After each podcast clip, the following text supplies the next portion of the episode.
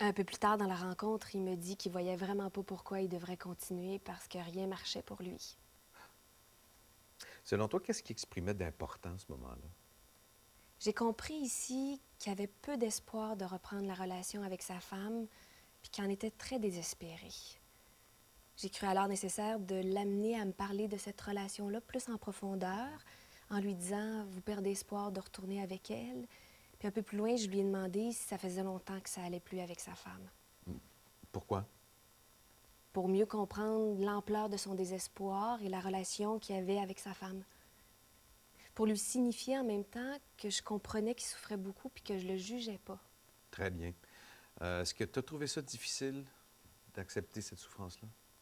Non, finalement, beaucoup moins que je l'avais pensé. Ça a pourtant été longtemps difficile. hein? Oui, ça t'amenait souvent à aller dans les solutions peut-être un peu rapidement. C'est vrai. Non, ça donne quoi de continuer de bord? Il n'y a rien qui marche. Peut-être que vous pourriez lui parler pour savoir ce qu'il en est. Chaque fois qu'on se parle, on s'engueule. Peut-être que ce sera différent cette fois-ci si vous faites un effort tous les deux pour pas vous engueuler? Je sais pas.